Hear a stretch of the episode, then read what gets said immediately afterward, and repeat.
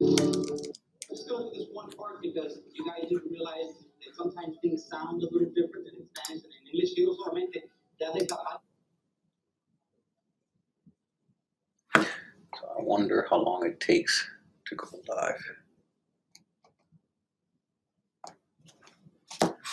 As we try to connect.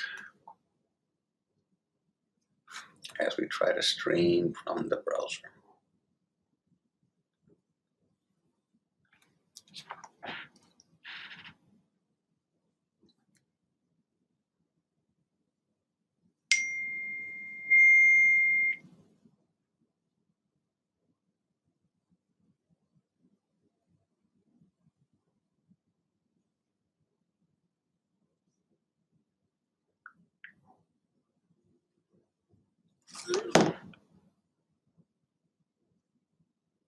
Oh. Where,